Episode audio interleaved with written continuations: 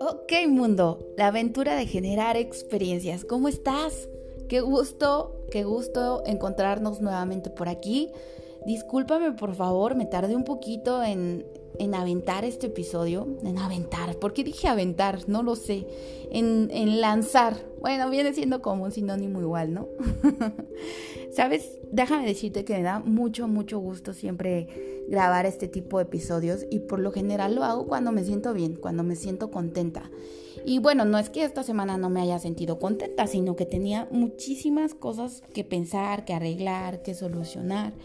Y por mágico que suene, ya quedaron listas. Entonces, hoy, bueno, entre la presión de las personas que me dicen que cuando se acaba el próximo episodio, ya lo traía en mente. De hecho, el día de hoy, mientras corría este, en el gimnasio, ya los últimos minutos de cardio, pensaba, quiero hablar de esto en el episodio de OK Mundo.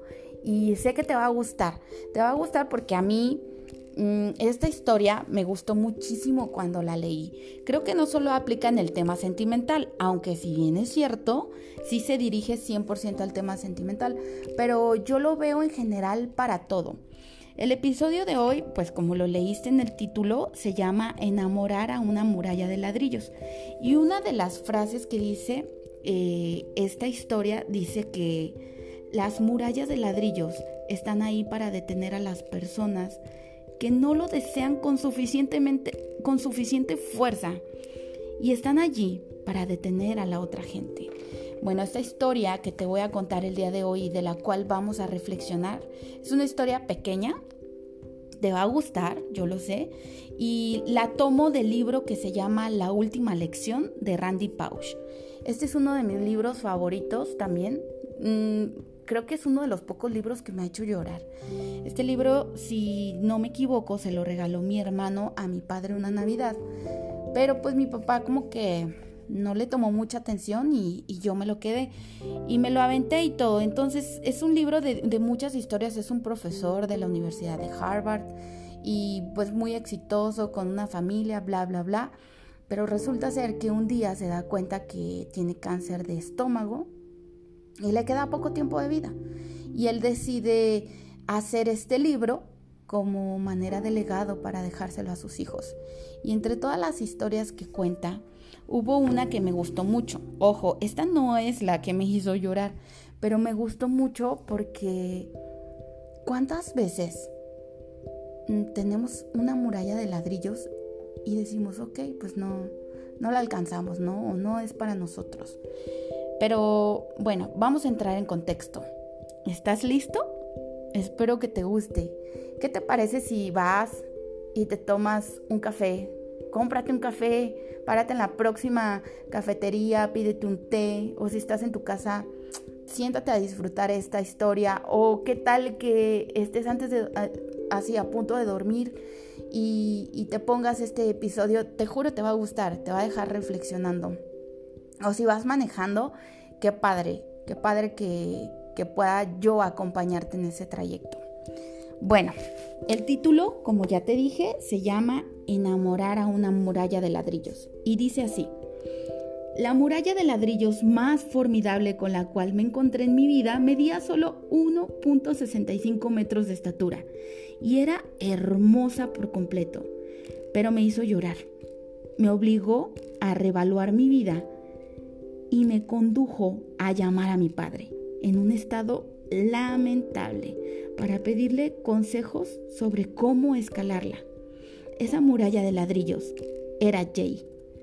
Las murallas de ladrillos están ahí para detener a las personas que no lo desean con suficiente fuerza. Están allí para detener a la otra gente. Yo era un soltero de 37 años de edad cuando conocí a Jay. Ya había invertido bastante tiempo con varias citas. Me divertí bastante y perdí algunas novias que quisieron formalizar la relación.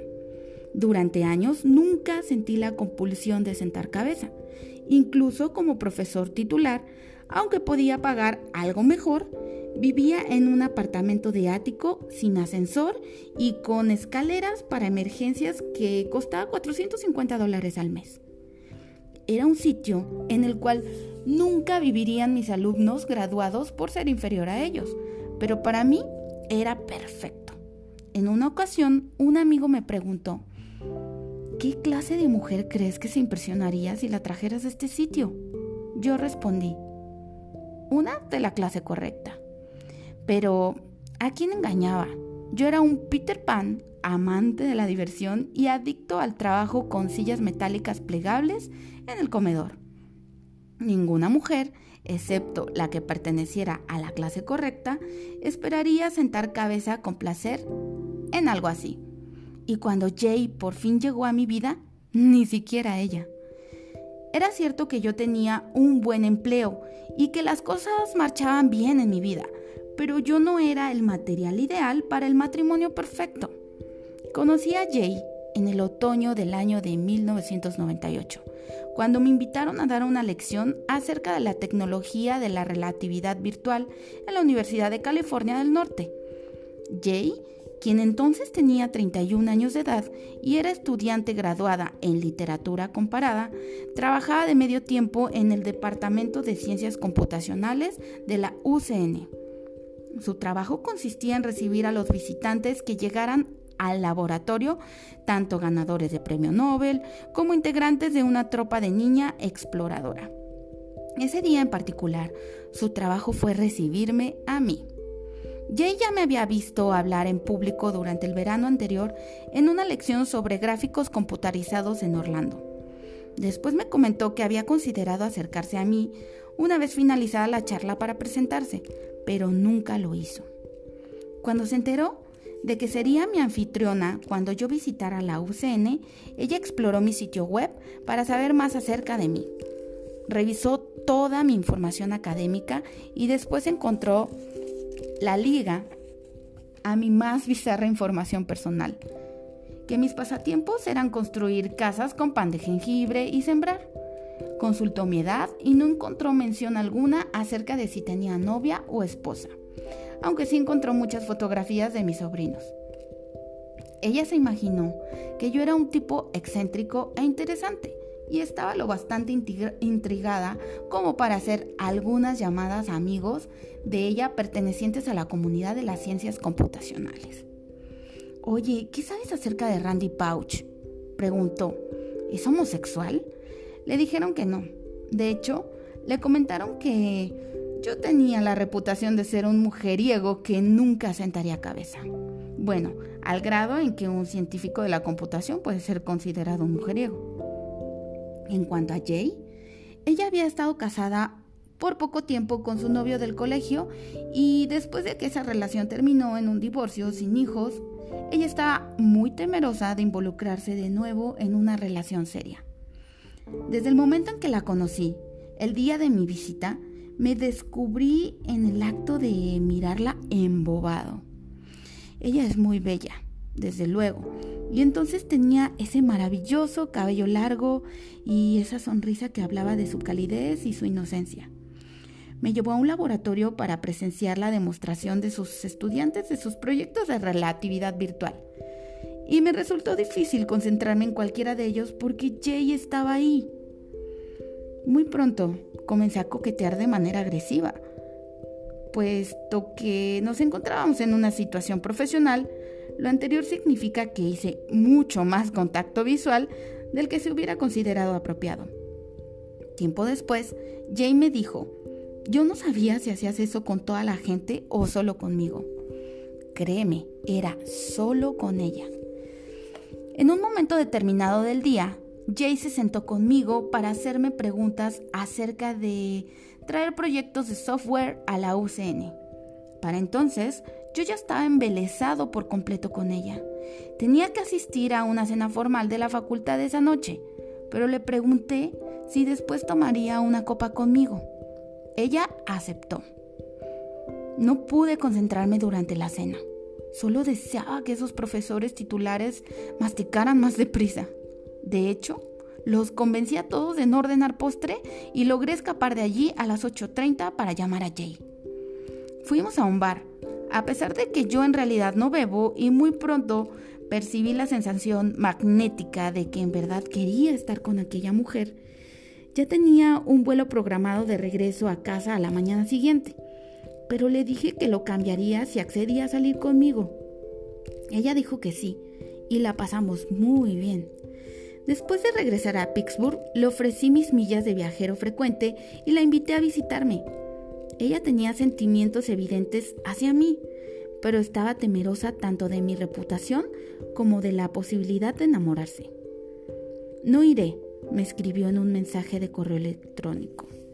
Lo he pensado bien y no busco una relación a larga distancia. Lo lamento.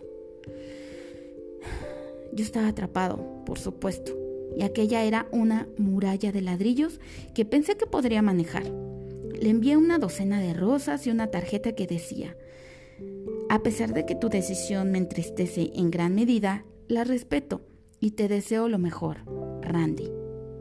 Bueno, funcionó. Ella abordó el avión. Admito que o soy un romántico incurable o soy maquiavélico, pero yo solo la quería en mi vida. Yo me había enamorado. Aquella era, ella era todo, todo lo que yo quería. Todavía estaba en la búsqueda de su camino, pero ella era lo que yo quería. Nos vimos casi todos los fines de semana del invierno. A pesar de que Jay no estaba encantada con mi brusquedad y mi actitud de sabelo todo, decía que yo era la persona más positiva y vigorosa que había conocido en la vida, y ella hacía emerger cosas buenas en mí. Me encontré más preocupado por su bienestar y su felicidad que por cualquier otra cosa. Con el tiempo le pedí que se mudara a Pittsburgh le ofrecí comprarle un anillo de compromiso, pero sabía que ella todavía se sentía temerosa y que aquello la asustaría, de manera que no la presioné y ella accedió a dar un primer paso, mudarse y conseguir un apartamento. En abril yo hice arreglos para impartir un seminario de fin de semana en la UCN. Eso me permitiría ayudarle a empacar y trasladar sus pertenencias a Pittsburgh Después de llegar a Chapel Hill, Jay me dijo que necesitábamos hablar. Estaba más seria que nunca. No puedo ir a Pittsburgh contigo. Lo lamento, me dijo. Me pregunté qué había en su mente y le pedí una explicación. Su respuesta fue, nunca funcionará. Yo tenía que saber por qué. Es solo que comenzó. Es solo que yo no te amo de la manera que tú quieres que te ame. Y una vez más, para enfatizar, yo no te amo. Yo estaba horrorizado y destrozado. Fue como un golpe en el vientre. ¿En verdad quería decir eso? Fue una escena muy rara. Ella no sabía cómo, cómo se sentía. Yo, yo no sabía cómo me sentía. Necesitaba que alguien me llevara de regreso a mi hotel. ¿Serías tan amable de llevarme o debo llamar un taxi? Ella me llevó y cuando llegamos saqué mi equipaje de su camioneta mientras intentaba contener las lágrimas. Si es posible ser arrogante, optimista y miserable por completo, todo al mismo tiempo, creo que yo lo logré. Mira, encontraré la manera de ser feliz. Me hubiera gustado mucho ser feliz contigo, pero si no puedo serlo, entonces encontraré la manera de ser feliz sin ti. En el hotel pasé gran parte del día al teléfono con mis padres. Les conté acerca de la muralla de ladrillos con la que me había estrellado. Sus consejos fueron increíbles. Mira, dijo mi padre, no creo que ella lo haya dicho en serio no es consistente con sus comportamientos hasta el momento. Tú le has pedido que corte sus raíces para huir contigo. Es probable que se sienta confundida y muerta de miedo. Si en verdad no te ama, entonces todo ha terminado. En cambio, si te ama, entonces el amor ganará. Pregunté a mis padres qué debía hacer. Apóyala, dijo mi madre. Si la amas, apóyala. Así que eso hice. Impartí algunas clases durante la semana y ocupé una oficina a un salón de distancia de Jay. Pasé un par de veces por ahí solo para saber si ella estaba bien. Solo quería saber cómo estás, le decía. Si hay algo que yo pueda hacer, por favor avísame. Unos días después, Jay me llamó. Bueno, Randy, estoy sentada en este sitio y te extraño. Desearía que estuvieras aquí. Eso significa algo. ¿No es así? Ella se dio cuenta de una cosa. Estaba enamorada. Después de todo, una vez más mis padres tuvieron la razón. El amor había ganado. Cuando la semana llegó a su fin, Jay se mudó a Pittsburgh. Las murallas de ladrillo están allí por una razón. Nos dan la oportunidad de demostrar cuán intenso es nuestro deseo por algo. Fin. Esa lección o ese episodio de ese libro me gustó mucho. Sobre todo me, gustó el final. Las murallas de ladrillo están ahí por algo. Y de nosotros depende. Solamente de nosotros depende. Si queremos tumbar todos esos prejuicios, todas esas estructuras que nos han ido marcando y transformando conforme el tiempo pasa. Espero que te haya gustado el episodio de hoy, sobre todo que te haya gustado esta historia que te conté. Y que si tú estás topándote con una muralla de ladrillos, sepas que tienes la capacidad de tumbarla, rodearla, escalarla, pero no te detengas. Por favor, no te detengas hasta que te sientas realmente feliz. Me encantó platicar contigo y estar contigo estos minutos. Gracias.